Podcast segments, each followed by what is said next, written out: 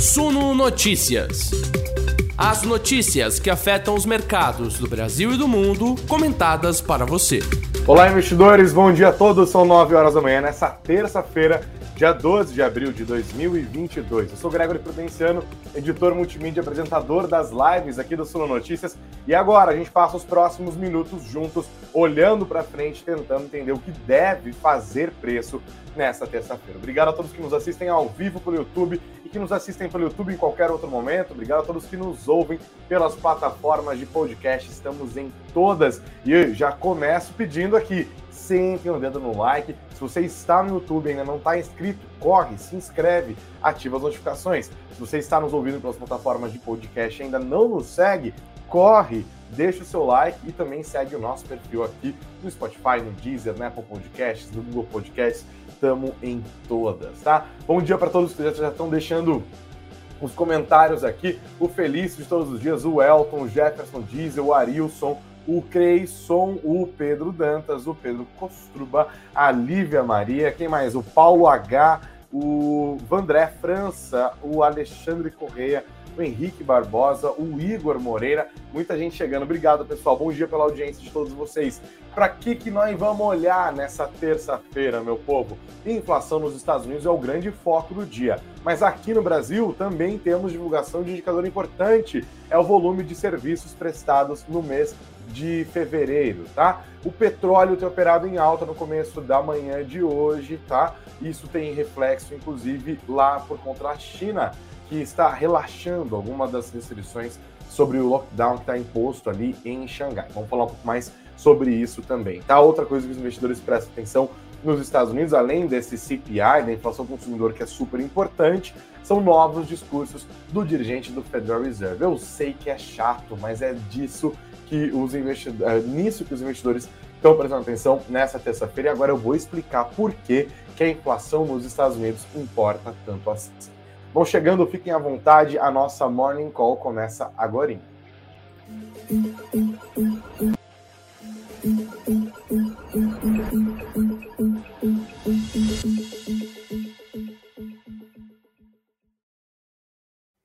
Essa vinheta tá pregando peça na gente aqui. Bom dia a todos, pessoal. Bom, vamos começar logo pelos serviços. É, o volume de serviços prestados no mês de fevereiro foi divulgado agora às 9 horas da manhã. Para quem está ao vivo com a gente, são 9 e 3, portanto, agorinha, agorinha.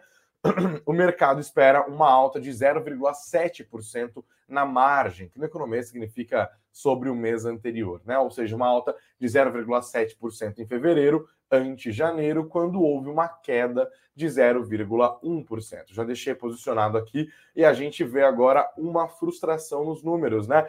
Se o mercado esperava uma alta de 0,7%, o volume de serviços prestados em fevereiro ante janeiro veio negativo em 0,2%, informa o Instituto Brasileiro de Geografia e Estatística. O setor de serviços variou 0,2% para baixo na passagem de janeiro para fevereiro, acumulando uma perda de 2% frente ao nível de dezembro de 2021. Com isso, o setor ficou 5,4% acima do nível de fevereiro de 2020, pré-pandemia, e 7% abaixo de novembro de 2014, que é o ponto mais alto da série histórica. E aqui temos explicação do Rodrigo Lobo, que é o gerente da pesquisa mensal de serviços. Das últimas seis taxas, quatro foram negativas, em agosto, setembro, janeiro e fevereiro, e duas positivas, novembro e dezembro. Ainda que haja um predomínio de taxas negativas, o saldo desses seis meses ficou em 0,1% positivo, ligeiramente positivo e muito próximo da estabilidade. Isso configura um setor de serviços mais estacionário, mostrando uma acomodação dos ganhos oferidos até agosto de 2021. Lobo divide o comportamento do setor de serviços com a pandemia em quatro momentos. Março a maio de 2020 foi queda acentuada, com perdas de 17%. Junho a novembro de 2020 foi de rápida recuperação, com o setor acumulando ganhos de 15,6%. Já de dezembro de 2020 a agosto de 2021, houve desaceleração, mas ainda com crescimento acumulado de 9,7%.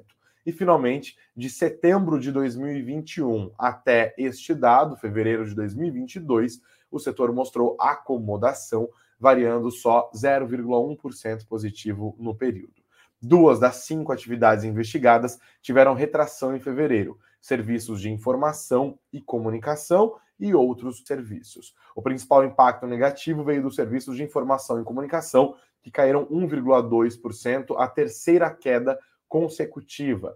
A atividade deste grupo está no patamar 8,6% acima do nível de fevereiro de 2020, o nível é, pré-pandemia. Então, dados que não só mostram de fato um setor de serviços mais fraco, é, do, mas também que frustram as expectativas do mercado nessa terça-feira, né? Porque é uma variação é 0,9 ponto percentual abaixo da mediana das expectativas do mercado, tanto considerando o consenso Refinitiv, quanto considerando a mediana do Projeções Broadcast. É bem abaixo, tá? O mercado esperava mais uma vez 0,7% positivo, mais um dado negativo do setor de serviços. Não é bom olhando para quando a gente considera os indicadores de atividade aqui no nosso país, né? Considerando as apostas para PIB, inclusive. Vamos ver ao longo do dia como que isso pode afetar os mercados, mas a gente já começa com uma notícia negativa neste momento. Perfeito?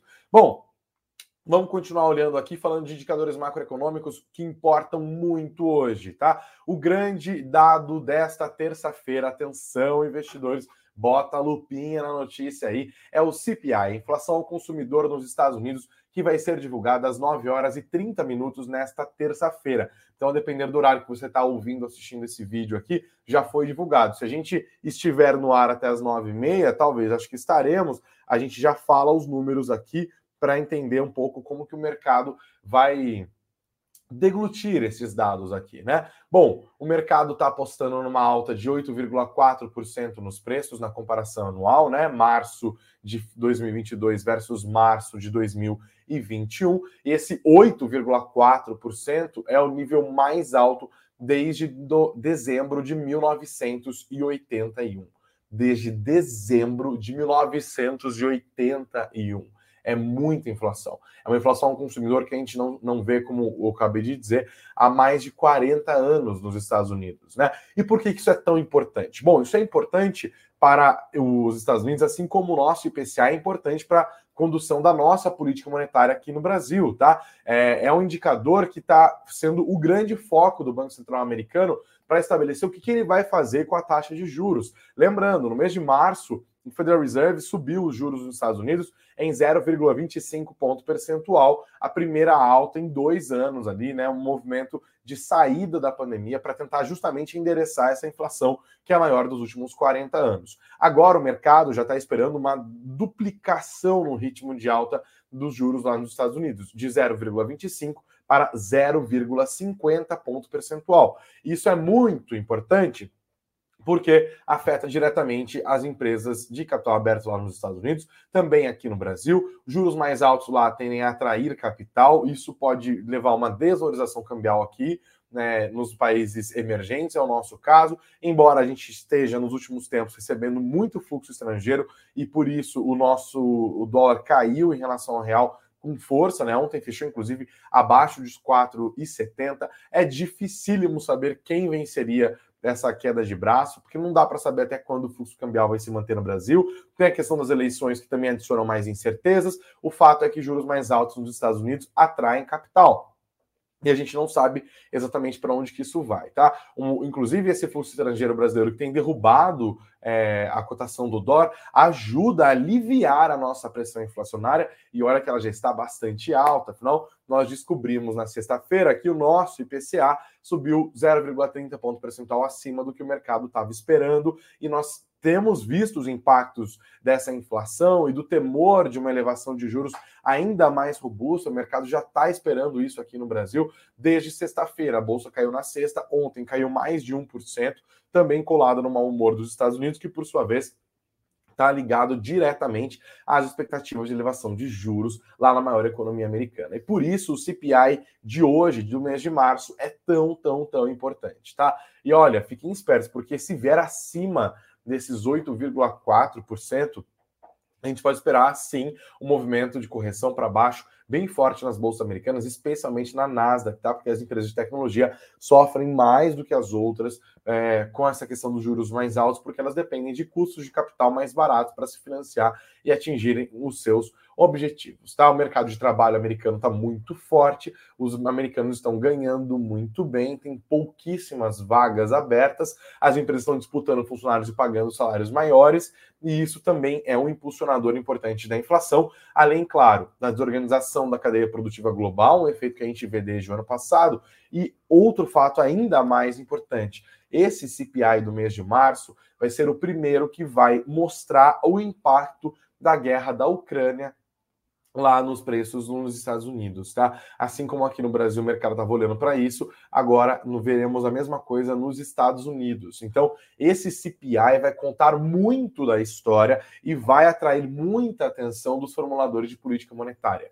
Inclusive, falando sobre os diretores do Federal Reserve, hoje eles darão entrevistas, tem pelo menos três marcadas, tá? E o mercado vai prestar atenção em falas deles depois da divulgação do CPI, com certeza, para buscar dicas, para buscar direcionamentos, para tentar entender para onde que o Federal Reserve vai levar a política monetária americana nesse momento de tantas incertezas nos mercados globais, tá? Então, esse é o grande foco do mercado hoje. Bom, pode ser que aconteça qualquer coisa que não esteja no radar, mas olhando para a agenda isso é o mais importante, tá bom? Lembrando que o mercado operou em queda nas duas últimas sessões, justamente por conta da expectativa de juros subindo mais rápido nos Estados Unidos, tá? Ontem as bolsas americanas caíram, ajudaram a derrubar também o Ibovespa. Agora, nas primeiras horas da manhã, os futuros de Nova York operam mistos, as bolsas europeias operam majoritariamente em baixa, as bolsas da Ásia também fecharam mistas. O clima ainda é de cautela tá? E ainda falando sobre Ásia, hoje os preços do petróleo estão subindo com força, quase 4%, né? Recuperando boa parte das perdas de ontem, é, em reação ao noticiário mais positivo vindo da China. Isso porque as autoridades governamentais chinesas resolveram aliviar um pouco o lockdown que está acontecendo em Xangai já há várias semanas e que tem causado muito temor no mercado asiático e também no resto do mundo, porque leva a expectativa de desaceleração da, economia, da segunda maior economia do planeta, né? Além da pressão internacional que houve sobre o governo chinês porque eles estavam separando o filho de, de, de é, crianças dos pais, uma coisa assim complicada de um país que não democraticamente consegue é, estabelecer qualquer tipo de política. Né? Então, isso é um problema, é, mas esse relaxamento nas restrições em Xangai já ajudou os preços do petróleo, né? os preços estão caindo, inclusive em grande parte de olho na expectativa de desaceleração econômica em consequência dos novos surtos de Covid-19 na China. Hoje cedo nós tivemos também um alerta da OPEP, da Organização dos Países Exportadores de Petróleo, de que vai, não vai ser possível aumentar a produção o suficiente para compensar a perda da oferta russa. Então, também aqui é uma queda de braço. A OPEP falando que não vai conseguir suprir a demanda das perdas da exportação russa de petróleo, a China relaxando as restrições, ajudando a fazer os preços do petróleo. Então, essa não é uma queda, pelo contrário, né? É uma junção de forças aqui, né? Não vamos conseguir recompor a oferta como o mercado espera e um país que é um grande demandador de petróleo pode ter a sua demanda reestruturada. Aí não tem jeito, os preços do petróleo sobem com força no começo dessa manhã. Vamos ver ao longo do dia, porque sempre vale o alerta. As commodities estão tendo muita variação, até porque tem um componente importantíssimo que é a guerra na Ucrânia. A gente nunca sabe do que, que coelho que vai sair dessa cartola aí, tá bom? Continuando o foco dos investidores hoje. Bom, vamos para mais destaques. Já falamos do setor de serviços aqui para vocês que nos acompanham ao vivo. Antes, deixo aqui o, o, o para vocês Bom dia mais uma vez, muita gente chegando aqui. Galera, não se esqueçam de deixar o like, que é sempre muito importante para gente. Bom dia ao Edilson, ao investidor Mão de Vaca, ao Douglas Ralph, ao Shaolin Barbosa, ao Fábio Kate hoje de todos os dias também, o Vander Douglas, o Jonathan, o Stanley, o Lierte Santos, o Coelho Branco, o Davilson, a Márcia. Quem mais está deixando comentário aqui? O João Coelho. Temos o Coelho Branco e o João Coelho aqui, hein? Tá cheio de coelho. É clima de Páscoa, não tem jeito, né, galera? Bom. Vamos lá, mais destaques do dia. Falamos já do setor de serviços. Governo admite que pode ter dívida. Eu vou ter que falar devagar. Um trilhão de reais de dívida após tese do século e meteora dos precatórios. Leio para vocês apuração do Jornal do Estado de São Paulo, que já está no nosso site, suno.com.br barra notícias, suno.com.br barra notícias. As dívidas do governo federal chegaram pela primeira vez à casa do trilhão. Segundo dados mais recentes do Ministério da Economia, o impacto das futuras perdas prováveis por conta de processos judiciais, os famosos precatórios, né, devem ter impacto de pouco mais de um trilhão de reais nas contas públicas. Os processos são classificados pelo governo em duas categorias: perda provável e perda possível. Eles envolvem tanto casos com potencial para resultar em pagamentos diretos pela União, os precatórios, quanto processos nos quais o governo não pode mais cobrar imposto. Um processo é classificado como perda provável quando abrange ações nas quais já houve alguma decisão colegiada desfavorável à União no Supremo Tribunal Federal, no Superior Tribunal de Justiça ou no Tribunal Superior do Trabalho. No ano passado, o ministro da Economia, Paulo Guedes, classificou o montante como um meteoro e alegou existir uma indústria dos precatórios no país do 1 trilhão de reais que a União prevê perder, mais da metade se refere a julgamento do Supremo Tribunal Federal, estabelecendo que o ICMS não compõe a base de cálculo do PIS/COFINS, que ganhou a cunha de tese do século. Tá? Se você ouvir falar nessa história de tese do século, é basicamente esse entendimento do STF e ICMS não compõe base de cálculo de PIS e COFINS. O processo foi classificado assim, né, de tese do século, por conta do impacto muito volumoso tanto para o governo, que deixa de arrecadar cifras bilionárias, quanto para as empresas, que pagariam menos impostos com o regramento atualizado retroativamente, tá? Então é um numerão mesmo aqui, não é um trilhão no mês no ano que vem, né? A gente está falando do estoque da dívida aqui, considerando possíveis perdas de arrecadação e também possíveis é, possíveis indenizações, recomposições que a própria União tem que pagar, que acabam formando os precatórios. Né? É um fator de desestabilização da nossa economia. Os investidores estrangeiros olham para essa questão toda das dívidas. Um trilhão de reais para um país como o nosso é muita coisa mesmo, mesmo, né? Também reflete, cara, claro, políticas públicas mal formuladas e um, uma estrutura tributária absolutamente confusa. Agora abro espaço aqui para falarmos do Banco Inter, que divulgou a sua prévia operacional no primeiro trimestre do primeiro trimestre deste ano e informou que chegou a 18,6 milhões de clientes no, nos primeiros três meses desse ano, um aumento de 82% em relação ao mesmo trimestre do ano passado, tá? O saldo médio do cliente do Banco Inter é de mil reais, mil e cem reais é, por cliente na conta corrente. No trimestre, o Banco Inter apurou 14,1 bilhões de reais em transações e cartões, crescimento de 86 comparação anual. O número equivale a 6,4 bilhões de reais em movimentações de cartões de crédito e 7,7 bilhões de reais no débito. Além disso, houve alta de 68% no número de cartões utilizados no primeiro TRI, somando 5,8 milhões. No primeiros três meses desse a originação de crédito atingiu 4,5 bilhões de reais, alta de 22% na comparação anual, tá? O Banco Inter também celebrou um novo acordo estratégico de incentivos de longo prazo com a Mastercard, segundo o texto divulgado pelo banco, com potencial para capturar uma melhoria de eficiência em 45% na operação de cartões nos próximos cinco anos. Ainda falando sobre Banco Inter, temos a notícia aqui no site do Valor Econômico: Banco Inter faz acordo com o Mercado do Brasil e poderá comprar até 2 bilhões de reais em carteiras. O Banco Inter informou que assinou um acordo operacional com o Banco Mercantil do Brasil, tendo por objeto a realização conjunta de operações de cessões de créditos, explorando a complementaridade das instituições. Segundo o Inter, o acordo leva em conta sua posição destacada no varejo digital, expertise em distribuição de ativos e alta qualidade de funding e a expertise do mercantil em desenvolver e estruturar produtos de varejo bancário compatíveis com as demandas do público com idade 50 plus, com expressiva capacidade de originação de ativos de créditos, né? Então é um acordo entre duas empresas mineiras aqui, o mercantil mais tradicional, o Banco Inter uma empresa nova, né? O Banco Inter é uma empresa que tem feito movimentações importantes de expansão para os Estados Unidos, compras de fintechs e tal, tem crescido com força e é uma ação muito volátil aqui na nossa bolsa, né? Tem sempre brinca falando que Banco Inter é Intercoin. Então fiquem de olho hoje nas ações do Banco Inter, como que elas vão reagir a essas prévias operacionais, a essa prévia operacional divulgada e essa notícia também da parceria com o Mercantil do Brasil, além da parceria com a Mastercard. Beleza? Mais destaques de hoje que eu separei para vocês aqui, hein? É... Agora cedo, o Estadão publicou uma entrevista com o Sérgio Zimmermann. Ele é CEO e fundador da Pets.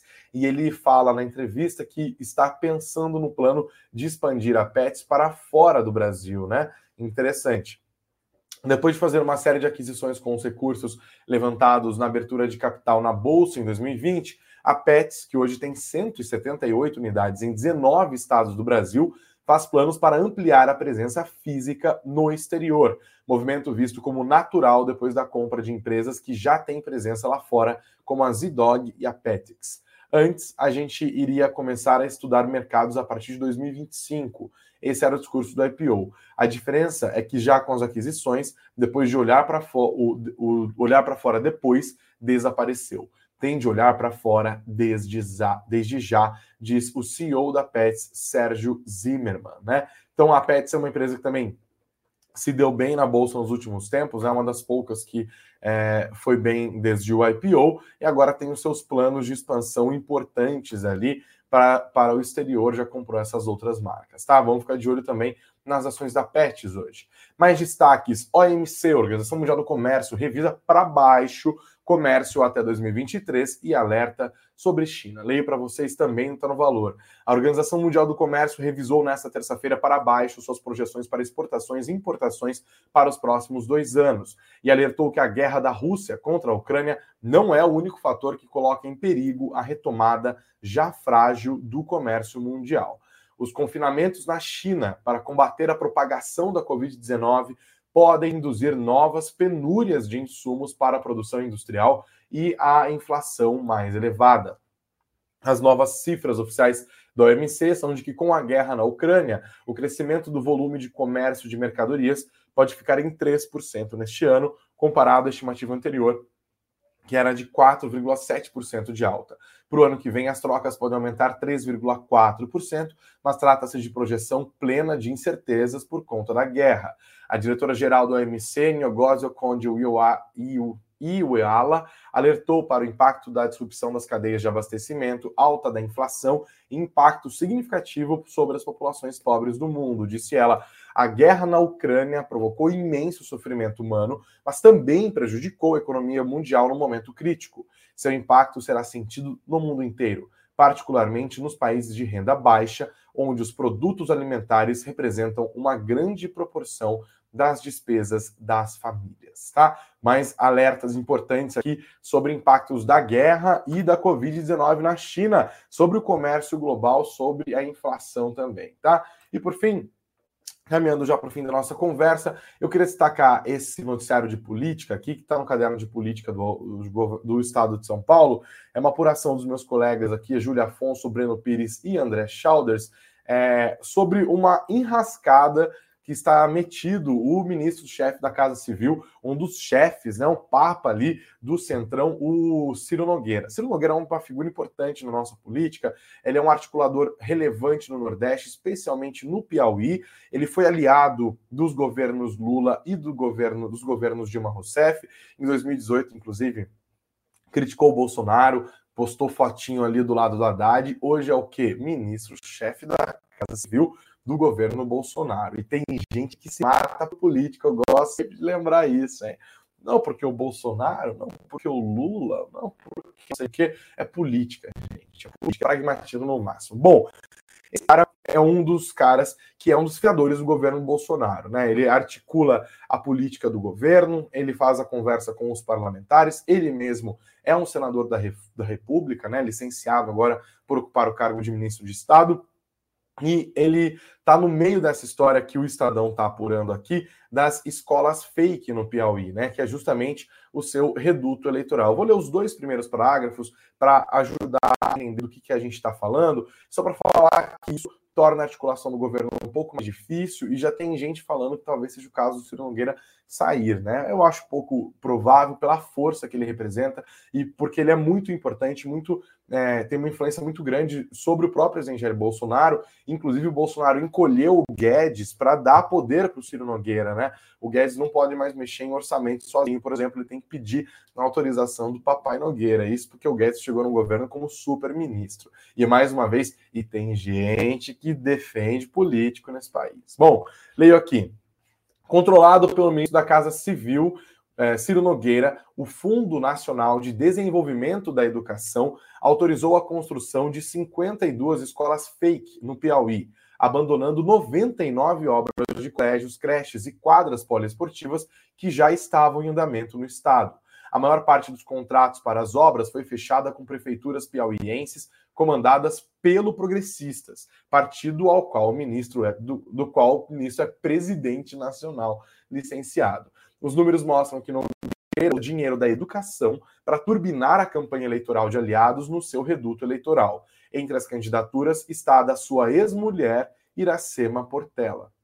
O Estadão revelou que o esquema é operado no Fundo Nacional de Desenvolvimento da Educação, FNDE, que é presidido por Marcelo Ponte. Quem que é Marcelo Ponte? Ex-chefe de gabinete do Ciro Nogueira. Apesar de haver 3.500 obras paradas, o governo preferiu dar prioridade à construção de 2 mil novas escolas. Ah, discutível. Só que essa grana repassada para a construção de 2 mil novas escolas foi feita abaixo. Recursos insuficientes para a execução das novas obras. Nem terminou as obras, as 3.500 anteriores, e nem mandou dinheiro suficiente para concluir as duas mil novas obras. A estratégia garante a deputados aliados alardearem suas bases a conquista de obras que, na prática, não serão executadas por falta de previsão orçamentária, tá? Então, o Ciro Nogueira está no meio disso. Eu já queria entender exatamente por que, que o ministro da Casa Civil é o cara que controla o Fundo Nacional de Desenvolvimento da Educação,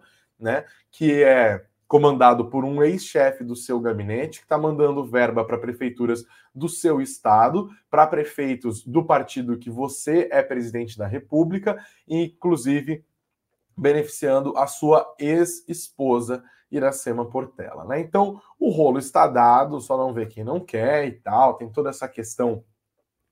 É, tem toda essa questão que a gente vai ter que continuar prestando atenção aqui. Pode ser que não dê nada, pode ser que dê, mas eu queria deixar vocês em alerta por isso, porque o Ciro Nogueira não é um ministrinho, não é um cargo de segundo escalão e tal. Pelo contrário, ele está em primeiro lugar ali, ele é o mais importante. Ele é o cara na Casa Civil, né? É o cara que fazia articula, que faz articulação política do governo, né? Ele é um dos fiadores mais importantes da campanha do presidente Jair Bolsonaro. Então, vamos continuar prestando atenção nisso, porque pode faltar interlocução do governo no Congresso, caso ele seja visto como uma figura enfraquecida, e isso pode dificultar o andamento de projetos que são importantes para o governo, também são importantes para o mercado, tá? Vamos continuar a prestar atenção nisso. Bom, vamos terminar nosso noticiário aqui, galera. Eu agradeço a todos vocês pela audiência. Fiquem de olho nos dados do CPI que vão ser divulgados daqui a pouquinho, tá? É, deixa eu dar uma olhada. Ou, ou será que eu espero? Será que os dados vão sair bem na hora? Aqui faltam dois minutinhos. Eu vou dar uma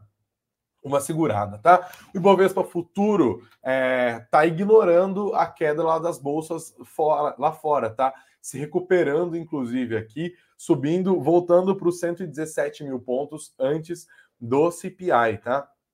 Mas o CPI é o que deve dar o tom dos, dos dados agora. Vai ser divulgado. Deixa eu dar uma olhada nos comentários de vocês aqui. Rafael Silva falando que só começa o dia depois de passar a lupa. Obrigado, Rafael. Obrigado pela sua audiência aqui. O Anthony tá engraçadinho. Falou que o Cid Nogueira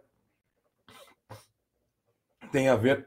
Ah, não, é o Ciro Nogueira. É o que eu acabei de explicar, Anthony. Ele é o articulador da política do governo. É super importante, tá? Se tem uma, uma suspeita de corrupção contra ele, pressão política para que ele deixe o cargo, isso afeta todas as formulações de políticas públicas do governo e isso com certeza afeta o mercado, por exemplo, né? Pode dificultar todo tipo de trânsito, não só no Congresso, mas junto a tribunais e por aí vai é uma figura super importante. Não sei se você sabe, governo faz preço aqui no Brasil, tá? O Thiago Preto tá zoando aqui, falando: o governo não tem corrupção, como assim? O David deixando bom dia dele também, a Ana Paula. A construtora Mabel falando que Banco Inter só serve para fazer day trade. Que maldade, que maldade, pelo amor de Deus. É...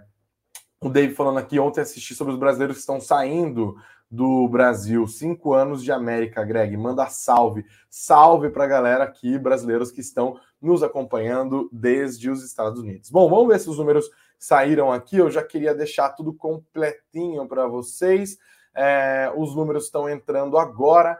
O CPI de março subiu 1,2% ante fevereiro. A previsão era de uma alta de 1,1%. Então, na margem, a gente está falando de um número um pouquinho acima do que o mercado estava esperando, tá? 1,2% de alta em março sobre fevereiro. O núcleo do, CP, do CPI, no entanto, veio um pouco abaixo do que o mercado esperava. O núcleo é essa regra de cálculo que tenta tirar os efeitos dos itens que são mais voláteis da conta, tá?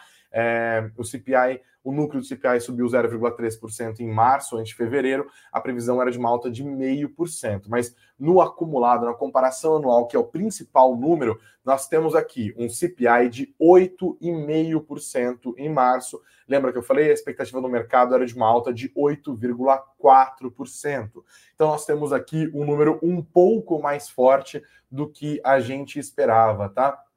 Um, um, número que mostra de fato que a inflação nos Estados Unidos não está dando arrego, tá? A coisa está forte, coisa continua avançando e a gente vai ver nos próximos minutos o impacto disso já nos no futuros dos Estados Unidos, nos futuros aqui do Brasil também e nas bolsas lá da Europa, tá? Que estavam acompanhando ali em compasso de espera, muito olhando para o CPI. Ao longo do dia vão ter mais essas leituras dos dirigentes do Federal Reserve e nós vamos continuar acompanhando tudo isso aqui no Suno Notícias. Você não perde nada no suno.com.br barra notícias, suno.com.br barra notícias, tá? Agora sim, Vamos encerrando aqui o nosso noticiário, nossa Morning Call, nesta terça-feira, dia 12 de abril de 2022. Obrigado a todos pela audiência. Não se esqueçam de deixar o dedo no like. Um abraço aos fãs de políticos sempre chorando aqui na nossa live. É isso aí, galera. Chora mais, mas nós estamos juntos falar a notícia.